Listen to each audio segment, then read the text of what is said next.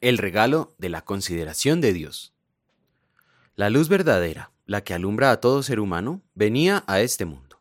Juan capítulo 1 versículos 4 y 9. Fue por un aniversario, no por Navidad.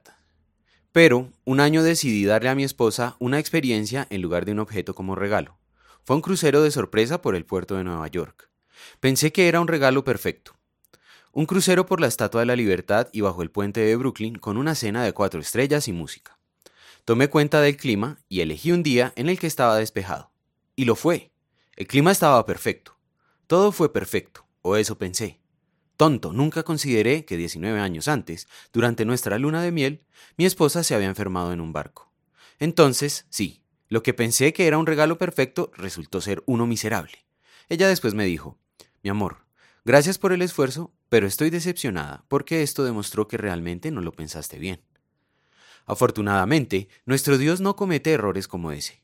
Nos conoce perfectamente. Él conoce todas nuestras dudas, debilidades, gozos, tristezas y pecados. Conociéndonos perfectamente y amándonos desde la eternidad, planeó cuidadosamente el regalo perfecto para satisfacer todas nuestras necesidades. Y lo es. Jesús es el regalo perfecto. Pero lo que Él representa es el regalo que quiero que saquemos y disfrutemos hoy. La consideración de Dios hacia nosotros, su cuidadosa consideración de cada una de nuestras necesidades y su plan meticuloso para satisfacer perfectamente cada una. Juan nos hace pensar en la consideración que Dios tiene de nosotros cuando nos dice que Jesús era la luz que venía a este mundo.